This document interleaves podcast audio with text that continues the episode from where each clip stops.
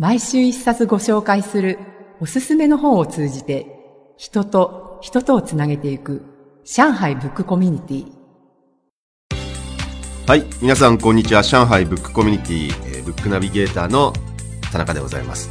えー、では、早速ですけども、始めたいと思います。えー、田山さん、今週の一冊は何でしょうか？はい今週ご紹介する一冊は塩野米松さんという方が、まあ、著者というか聞き書きをされたはい。中国の手技師、手技師はい、です。新潮大文庫って、まあ、このシリーズ今多分なさそうなんですがさそうですね。はい、という15年前に出版されたものですね。はいまたなんか見た目もなんか渋い感じそうですね。あ手の技師。この著者の方もずっとももともとは日本の職人さんの聞き書きですとか、まあ、漁師さんとか、やはりその今後失われていくであろう技はですとか、文化の記録に。精力的に取り組んできた方で、はい。素晴らしいです。ええ、そこから、まあ、中国はどうなんだろうかっていうところで、うーん。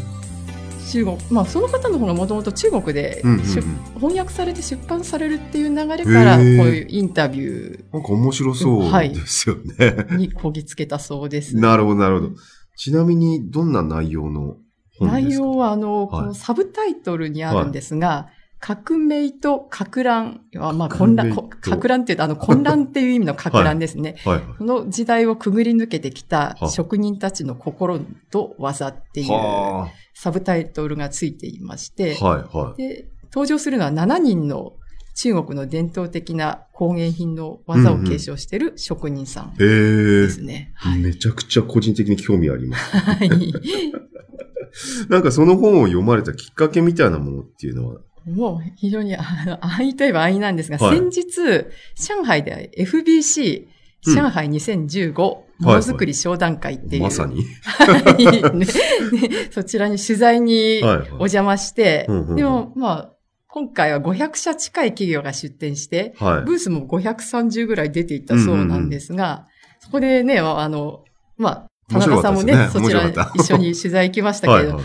まあ見たことのない謎の部品も含め、ただまあお話聞くとものすごい精度の機械とか、それから特殊な素材とか、うんうんうん。そういうものを PR されている、面白かったね、ですね。ブースを拝見して、はで、もう日系企業ってやっぱりその職人技みたいなものが今のものづくりにちゃんと生きてるんだなって感じたんですね。そこで、そういえば中国の手仕事の世界はどうなのかなっていうところで、たまたま本棚にこう積んどくになってたこの本を手に取って。い。なるほどですね。あのイベントがきっかけだったんですね。そうですね。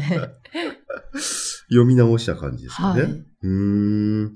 なんかこう、いろんなね、7人でしたっけ ?7 はい、人の、7人。はい。ちなみにどんな7人の方がえーいらっしゃる？っとですね、だろうこれは。登場する、あ、はい、あの、突然の振りで。いえいえ、登場するのがですね、はいあの、まあ、有名なところでは、慶徳鎮の陶磁器を作っている職人さん。はそれから、あの、技工の急須って、あの、ね、土で作られたような、はいはいああいう急須。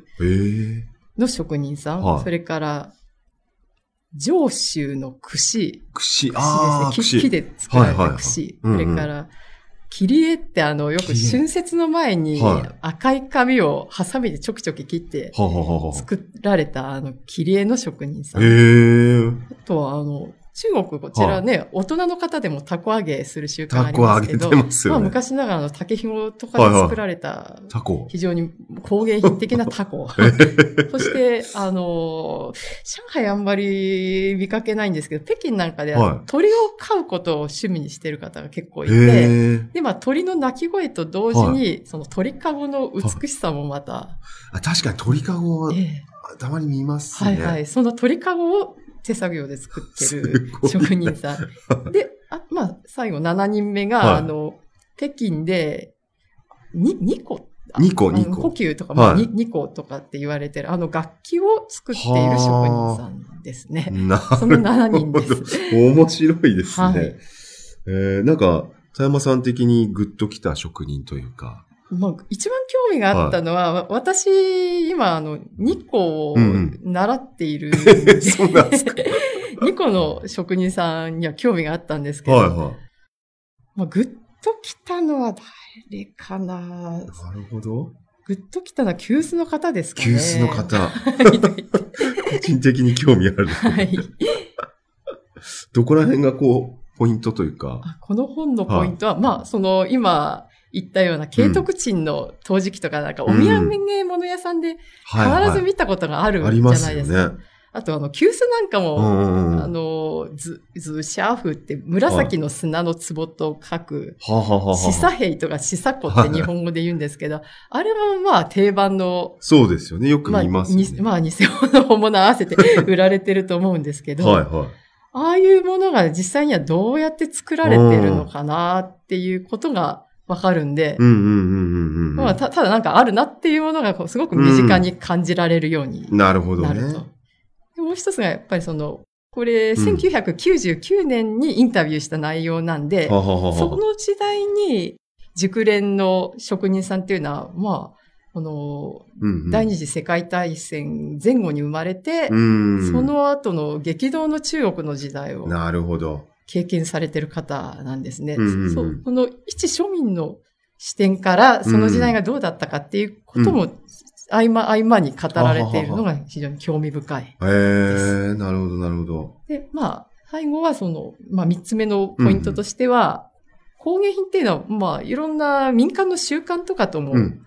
絡んでいるので、そうですね。まあ今はもうあんまりやないのかなっていうような古い中国の習慣なんかも、はその民族学的な部分があ。はいはいは知ることができる。できるとはい。い。なかなか奥深いはい。本ですよね。うーん。なるほどね。わかりました、わかりました。えーでは、ちょっといろいろ3つほどポイントを挙げていただきましたけども、1つ目のポイントについて、もう少し詳しくお聞かせいただきたいですけれども。はい。はい。あの、まあ、慶徳鎮っうんてう、世界的に有名な陶磁器ですよね。うんうんはいはなぜああんなレベルで、しかも海外にまでい。うん。流通しているのかっていうことが、まあこの本を読むと、はい。もう、気になる。一つ一つの工程に、それぞれ専門の職人さんがいて、へえ。まあ、要するに、分業分業化がすごく進んでいるというところでは、ははは。あのレベルがキープできてるっていうことなんです、ね。なるほ。ど。例えば、あの、まあ、焼き物の土を作る人がいます。うん。で、そ、それはもう専用の人。へで、え。その出来上がった土をま、うんうんまた次の人のところに持って行って、はいはいその人がろくろで形を作る。で、形ができたらそこで終わりではなくてですね、うんうんうんその、まあ、作ったものがバラバラではまずいんで、うんうんうんそれをすべて同じ厚さ、同じ大きさには、成形、なるほど。形をあ整える人。整えると。はい。うんうんまた別の職人さんのところにそれが運ばれて、うんうんうん今度、縁とか底の余分な部分を削る。ははははは。さらに、まあまあ、いろいろ細かいんですけど、さらにあの、すごい。まあ、その後、焼く前に、まあ、釉薬とか、はいえ絵付けの作業があるんですはははが、は釉薬を塗る人はまた別、絵を描く人は別。別ええそんな細かいですね。さらに窯に持っていく人とか ですね。はいはい。大体、あの、慶徳鎮っていうのの歴史を遡ると、うんうんうん。1500年代はははは。の明の時代の半ば頃に、ああいう技術が成熟して。その頃からもう分業で行われたあそうなんですね。ということなんですね。で、まあ当時の記録によると、うんおおよそ工程が72あって、ええ要するに、まあ一つの完成品が出来上がるまでに72人の職人さんが、こう、それぞれの自分のええすごいっすね。作業をして。出来上がったと。なのでまあ、し職人さんも、例えば、こう縁を削るなら削るって、その作業だけに集中すればいいので、はあ。まあ、当然成熟う 技の成熟度も上がり、はいまあ、は質の高いものができて、うん生産量もキープできい。る。なるほどね。ので、まあ当時、こうヨーロッパとか、まあ日本もそうですけどね、そちらの方まで流通していたってすことなんです。ね。これなんか、興味本位ですけど、はい。土を作ってた人が、卒業して今度、ろくろの方に行くとかって、そういうキャリアパス的なものってあの、それが本当にほとんどなくて、もう、すか？10代の頃に弟子入りしますよね。そしたらもう一生はあ、同じ仕事をするなるほどね。っていうことなんですよね。だからまあ、ねその職人さんに言わせれば、もう一生やんだから誰でも上手くなるよみたいななるほど、なるほど。話が出てきましたけど。まあ、へえ。慶徳地はそういうことなんです。なるほどですね。すごいな。はい。で、まあ一方で、あの、うん急須ありますよね。うん。私も一度お土産物屋さんでなんか強烈なデモンストレーションをされて、この急須はすごい丈夫だから、乗っても割れないんだぜって、本当に急須に乗るっていう、で、面白い面白い。されて、今割れませんでしあ、たけど。割れないですね。それで割れてたら面白い。そうなんで、さすがに割れなくて。まあ、それだけやはり、あの、元々の土がすんごい硬いものを使ってるんですね、あの、急須は。はで、まあ、その急須の方は、まず土を作る人は別にいるんですが、土がこう、届いたらば、うんうんうんそれを、こう、ガンガンか叩いて空気を抜くっていう、その工程から。形を作ってい、はいまあ、釜にこれから入れるよっていう、うんうんうんそこまでが一人の人がやるっていう。ほうほうほうほうほう。これまあ、慶徳人と全く逆といえば逆。そうですね。はい。まあ一人で一気にやるみたいな感じですもんね。うーん。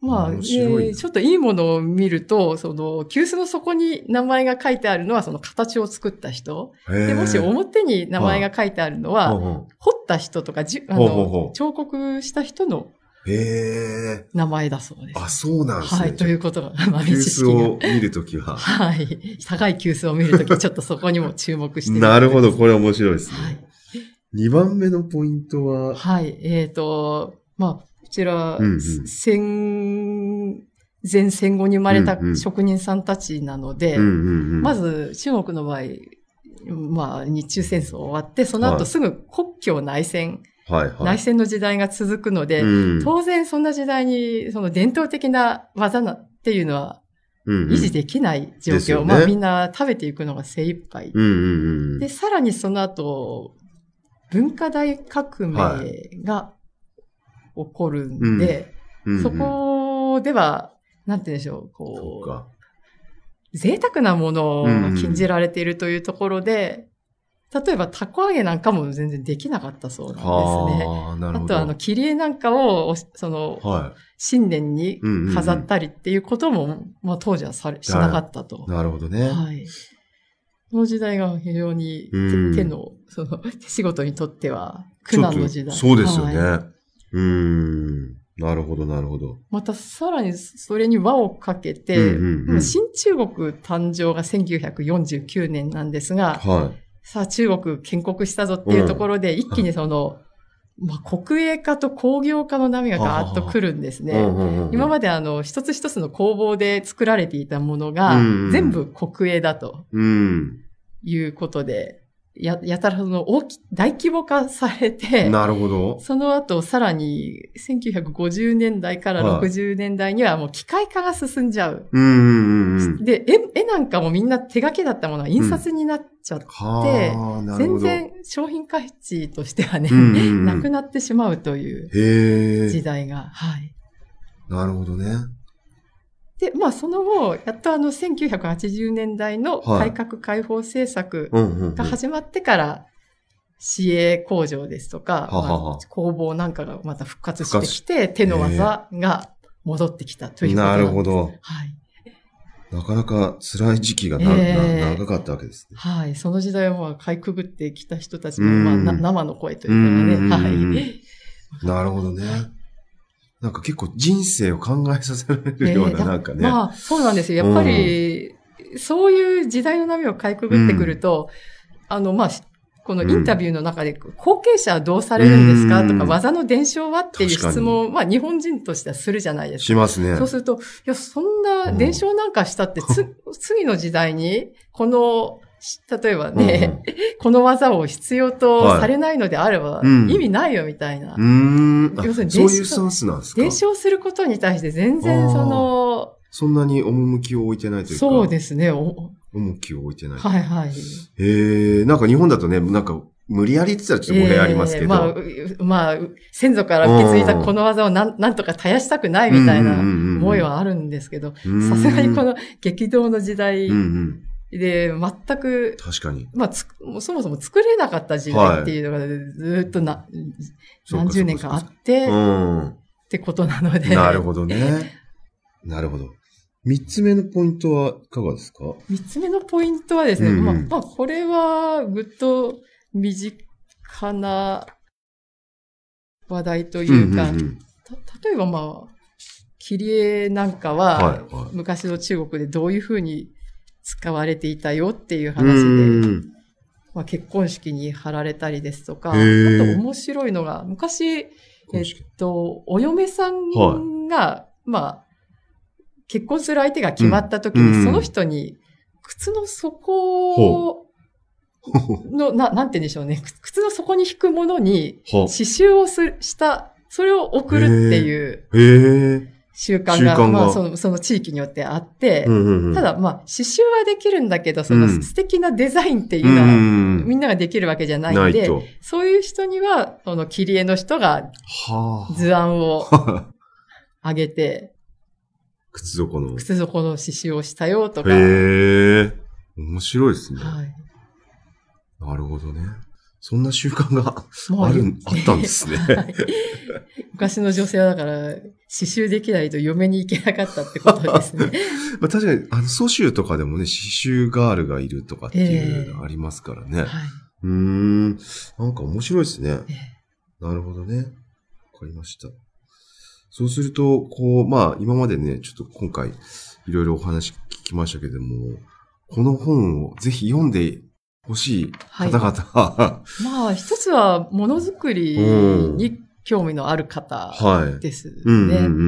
それから、中国の、この、まあ、民間の歴史に興味がある人うん。うん、興味あるええ。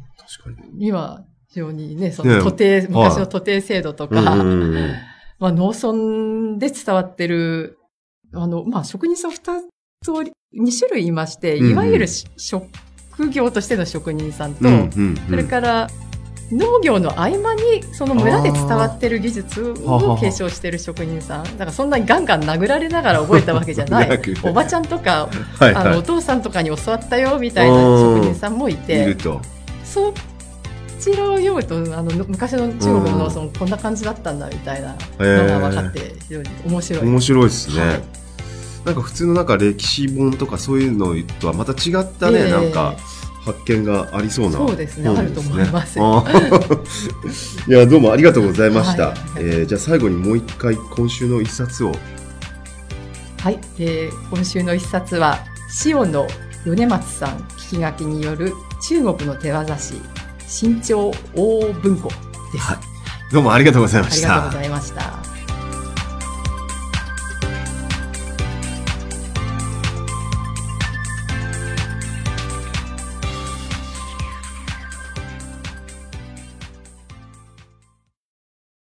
リヴァイア。それは海外から日本語のポッドキャストを聞けるアプリ。リバイア。それは海外に住むあなたに現地の情報を届けるアプリ。リバイアそれはみんなで番組を投稿発信するアプリ私たちと一緒に新時代のエンターテインメントを作りましょう。今すぐ LIVAIA で検索。リヴァイア。